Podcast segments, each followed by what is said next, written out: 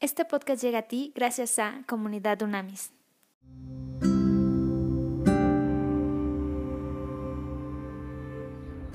Vamos a Romanos 16. Hoy terminamos el estudio de Romanos, entonces vamos a Romanos 16. Pablo saluda a sus amigos y los encomienda. Miren lo que dice. En el versículo 1 dice, les encomiendo a nuestra hermana Febe, quien es diaconisa de la iglesia en Sencrea recíbanla en el Señor como digna de honra en el pueblo de Dios. Ayúdenla en todo lo que necesite, porque ella ha sido de ayuda para muchos, especialmente para mí. Y de ahí vamos a brincar al 17, todo lo demás son saludos interesantes que hace Pablo y la reflexión que quiero hacer sobre todos estos saludos donde habla con nombre específicamente y dice cualidades de cada uno es que como, como es muy importante que como líderes y Pablo específicamente como líder conocía a la gente con la que formaba equipo. Esto es muy importante. En el versículo 17, después de dar estos saludos específicos, Pablo dice, y ahora, mis amados hermanos, les pido algo más. Tengan cuidado con los que causan divisiones y trastornan la fe de los creyentes al enseñar cosas que van en contra de las que ustedes se les enseñaron. Manténganse lejos de ellos. Tales personas no sirven a Cristo nuestro Señor, sirven a sus propios intereses. Con palabras suaves y halagos engañan a la gente inocente, pero todos saben que ustedes son obedientes al Señor. Eso me llena de alegría. Quiero que sean sabios para hacer lo que está bien y sigan siendo inocentes en cuanto a toda clase de mal. El Dios de paz pronto aplastará a Satanás bajo los pies de ustedes. Que la gracia de nuestro Señor Jesús sea con ustedes. Después da unos saludos de su equipo de primer círculo, específicamente también conoce bien las cualidades y luego da una bendición final que es con la que termina la carta, que dice que toda la gloria sea para Dios quien puede fortalecerlos tal como expresa la buena noticia.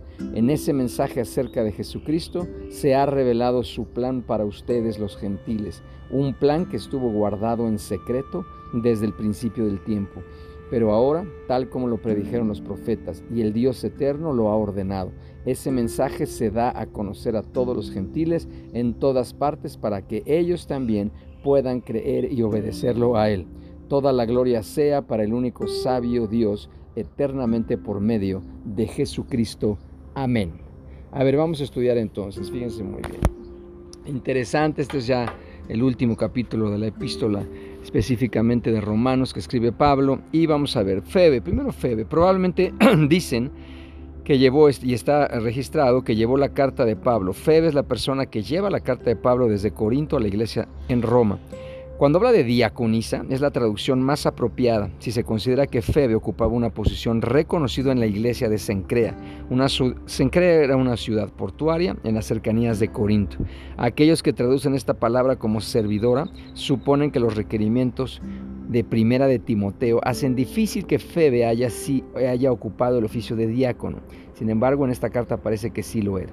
Ahora, fíjense muy bien, no parece existir en el Nuevo Testamento una disposición firme, o sea, no hay una disposición contra el desempeño de las mujeres en funciones ministeriales destacadas, o sea, no existe algo que, detenga que las mujeres ocupen posiciones de liderazgo.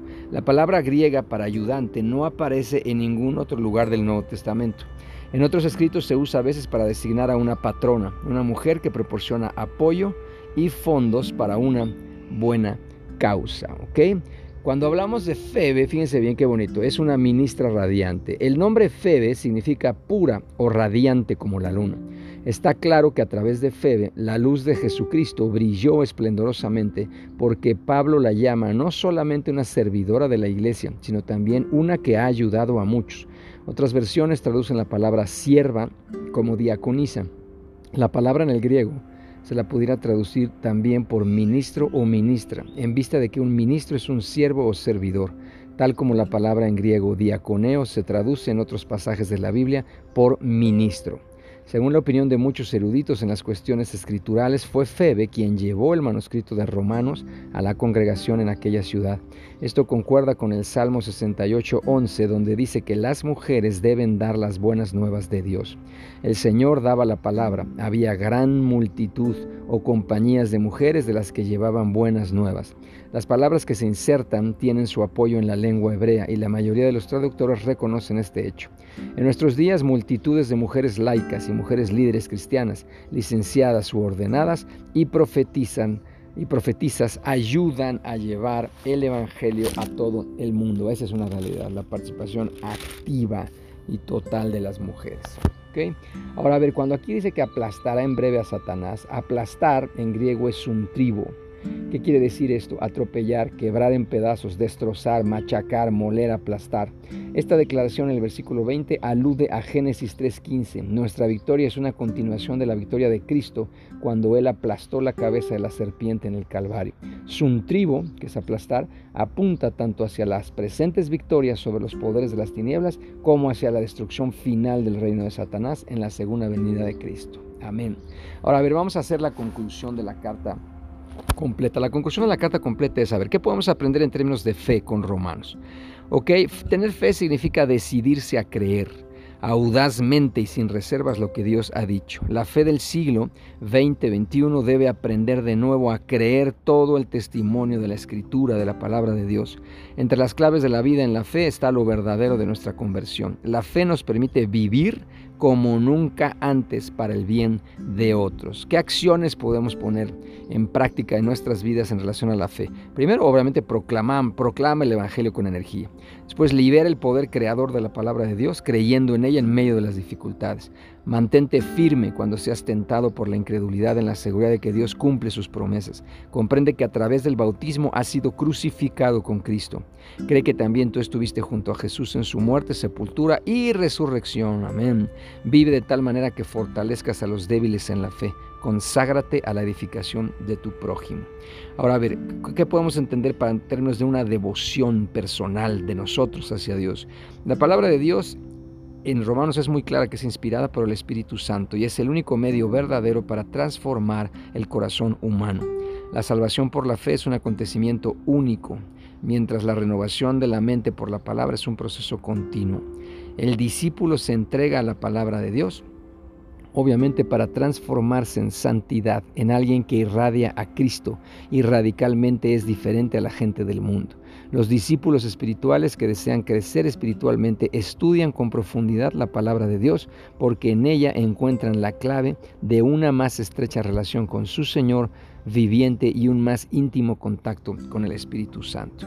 ¿Cómo podemos poner en práctica para tener una devoción activa, participante, dinámica? Sé constante en la lectura y el estudio de la palabra de Dios. Reconoce que tu fe crecerá solamente en la medida que te alimentes de la palabra de Dios. Deja que la palabra de Dios y su Espíritu Santo transformen radicalmente tu manera de pensar. Renueva tu mente para conocer y poner en práctica la voluntad de Dios ofreciendo tu cuerpo en sacrificio vivo.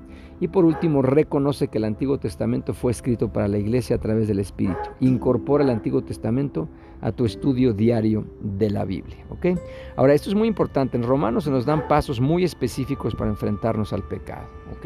Y el primero es, Romanos revela una nueva y victoriosa manera de enfrentar el pecado. Vivir libres de pecado se hace ahora posible porque ya no somos sus esclavos, sino hemos llegado a ser siervos de Dios, hijos e hijas de Dios, capaces de escoger la justicia en lugar de seguir atados a la vieja naturaleza.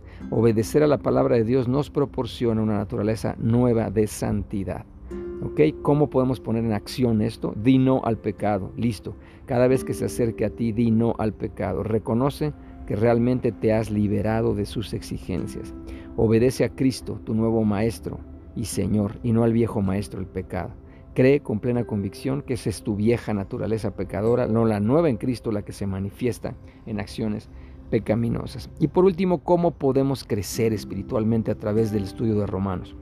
Gracias a la presencia del Espíritu Santo en nosotros, la verdadera vida de Cristo se manifiesta en nuestros cuerpos mortales. En la medida que nos entregamos al Señor, el mismo Jesús se convierte en nosotros y a través de nosotros en el cabal cumplimiento de la ley y la palabra de Dios. ¿Cómo lo podemos poner en práctica esto? Reconoce que la ley se cumple en nosotros por el Espíritu Santo. Conoce que su presencia en ti es realmente la vida de Jesucristo en la tuya. Decídete a vivir en el Espíritu. Deja morir las actitudes y la conducta procedentes de la carne. Reconoce que hemos sido adoptados como hijas e hijos de Dios y le podemos llamar Padre, Papá, Abba, Pa. Maravillosa carta. Vamos a orar. Padre, en el nombre de Jesús te damos gracias, gracias por la oportunidad bellísima que nos das de poder estudiar, profundizar, escudriñar tu palabra, Dios. Queremos decirte que todo este estudio de la carta de Romanos se haga vida en nosotros, en nuestra vida personal, matrimonial, familiar, profesional, ministerial y comunitaria.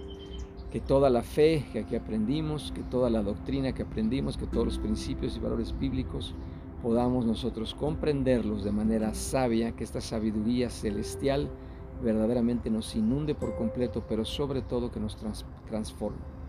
Queremos ser transformados. En este momento nos rendimos ante ti porque queremos ser transformados en nuestra vida. Aleja de nosotros todo, todo, todo pecado, que seamos fuertes, fuertes frente a la tentación y que así podamos ser luz que disipa tinieblas, luz al mundo.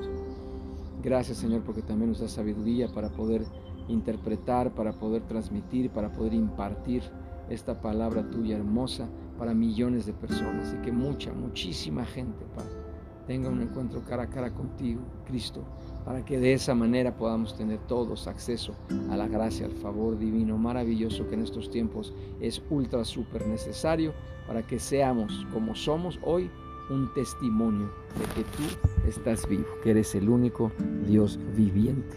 Gracias por permitirme.